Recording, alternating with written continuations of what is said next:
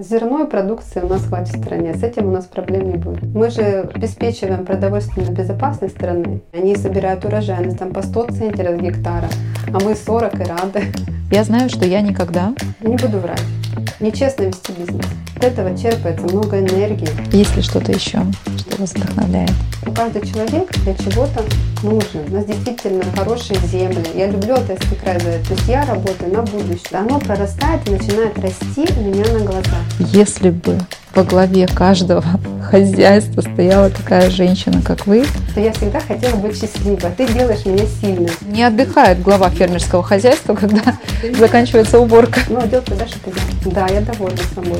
Хочется сказать, я вам верю. Нам Нужно все равно делать шаг вперед. Да, тяжело, да, плохо, да, мы будем дальше работать. Такой выбор. Или ты идешь дальше, или ты потеряешь все.